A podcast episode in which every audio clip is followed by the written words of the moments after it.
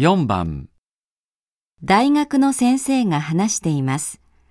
勉強に適しているのは何時頃だと言っていますか？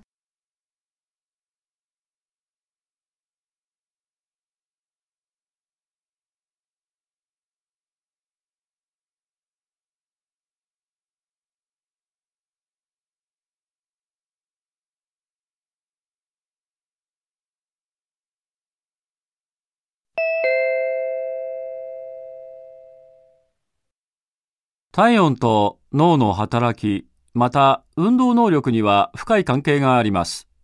体温は大抵起床時間の午前6時頃からだんだん上がっていき、午後2時頃一番高くなります。脳の機能は体温が高い時の方が活性化します。